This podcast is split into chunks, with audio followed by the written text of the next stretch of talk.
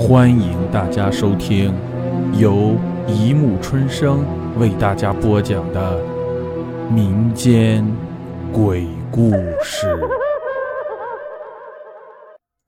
第四百零三集《凶楼一》。我与人合租了一套房间，在这栋大楼的二十层四室。我的家具不多，只有一张折叠床、一张写字台和摇摇椅。一张床，一个简易衣柜，一台电脑和迷你电视机。虽说是不多，但是要我一个人自己搬上去，实在有点吃不消。我现在就站在电梯口，考虑着先搬什么。电视和电脑一定要先搬上去，这些贵重的东西可别给人偷了。我下了决定，但是还有点不放心其他东西。就在这个时候，一个人拍了拍我的肩膀：“这位朋友，新来的。”我回过头一看，是个四十岁左右的中年人。他说：“我叫王有成，住在二十楼，邻居都叫我老王。”哎呀，巧，实在是巧，我也是住二十楼的。王有成哈哈一笑：“那我们是邻居了。”哼，我看你东西还不少啊，要我帮忙吗？这简直是求之不得。两人合力，一次就把所有的东西都搬上来了。你是住四室的？老王的眼神有点诧异，我问道：“啊，有有什么不对？”“哦，没有，没有，四室是套间，可有四房一厅，就你一个人住啊？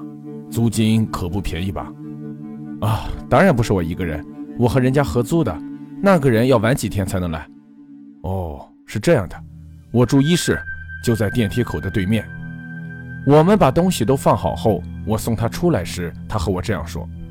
这个时候，只听一人咳嗽一声，我们回头一看，只见一个女人站在我们身后。那女人阴沉着脸，双眼布满血丝，说道：“还不回家去，就知道在外面晃悠。”老王勉强对我笑了笑：“呃，借内是借内，啊，有空来我们家坐坐。”说着，拥着他的贱内进了房间去了。没想到老王的气管炎居然很严重，我笑着走回房里。四室的结构是这样的，开门就是一个客厅，左边是厨卫，右边有一扇门，门后有一条走廊，走廊的左右各有两个房间。我住的就是最左边最靠里的那间。我稍微整理一下东西，决定到别的房间去看看。进门一看，只见窗边垂下两条厚重的窗帘，将阳光都挡死了，整个屋子阴沉沉的。我又到别的房间去。和那间差不多。等我熟悉完环境，看一下表，已经是下午五点四十八分了。我随便泡了一碗面，吃完后，天已经黑了下来。晚上没有事，当然是上网玩游戏。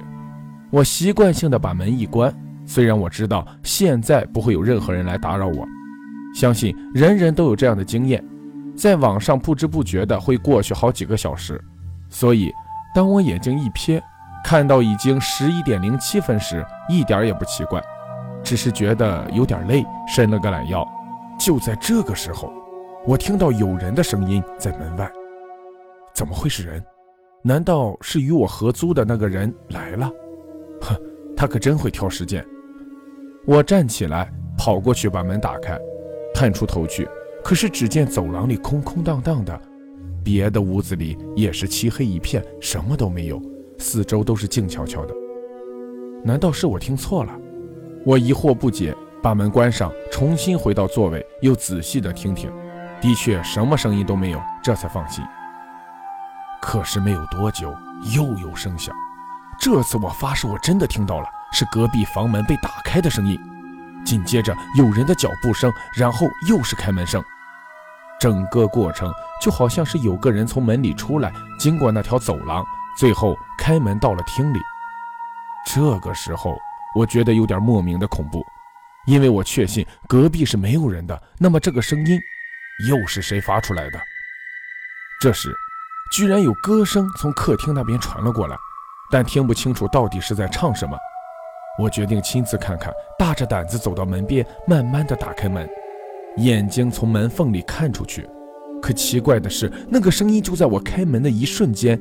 停止了，外面是一片死寂，通向大厅的门也是关着的，就好像根本没有开过。我心里实在很乱，这究竟是怎么一回事？说实话，我实在没有胆量走到大厅那里一探究竟。于是我把门关上了，才一转身，那个声音又响了起来。不多时，还传出自来水哗哗流动的响声。我再一次把门打开，可结果还是一样，外面什么都没有，声音也在同一时刻停止，如同没有事情发生过一样。我心里不由闪过一个念头：难道是鬼魂作怪？一想到这里，我浑身不禁打了个冷战。我慢慢的把门关好，尽量不发出声响，耳朵贴在门上，听着外面的动静。不多时，那声音渐渐的响了起来，还伴随着脚步声。我听得出，他正在朝我这个方向走来。我不由心跳加快，背心透着阵阵凉气，心里不停的念着：“不要过来，不要过来。”不多时，那个声音停在隔壁门前，接着是开门的声响，然后脚步声进了房里，门随之也关上了。整个过程都有歌声传来，好像还是很愉快的音乐。虽然隔了一堵墙，我仍然听得见。我只觉得脑子里一片空白，想弄清楚这件事，但怎么努力也没有办法正常思考。其实，就算我能正常思考，又能得到什么结果呢？这件事实在太怪了，根本不符合常理。就在这时候，那个歌声突然变得极其尖利可怕，甚至可以用惨叫来形容。那一声声凄厉的叫喊直贯我的耳骨，我只听得毛发倒竖，周身都在打颤，两腿也不由得发软。那声音声嘶力竭，越叫越惨，也越来越响，足足持续了几十秒钟，然后突然停止。四周立即恢复了寂静，是如同死一般的寂静。还没等我从恐惧中回过神来，又听“啪”的一声响，电脑和电灯居然同时熄灭，我的房间里一片黑暗，伸手不见五指。这个时候，我真的希望自己能昏倒过去，如此才可以熬过恐怖的一夜。但是我现在却格外的清醒，天知道接下来还会发生什么事情。也许更为害人，也许还会危及我的安全。我蹑手蹑脚地坐到墙角，尽量不发出任何声音，以免惊动惹恼了隔壁的那位。硬着头皮死撑，心中不断地在念：“南无阿弥陀佛，也不知道现在是几点钟，究竟要等多久才能天亮？我想，刚刚我看表的时候是十一点出头。现在最多也不超过一点，至少还要等四个小时。这漫漫长夜如何度过？更何况隔壁还有一位房客。不知道是什么时候，我也许实在顶不住了，就睡着了。等我醒来的时候，天已经有点放亮了，估计是早晨五点左右。听到楼下上早班的人声，对我来说实在是很大的安慰。好了。故事播讲完了，欢迎大家评论、转发、关注，谢谢收听。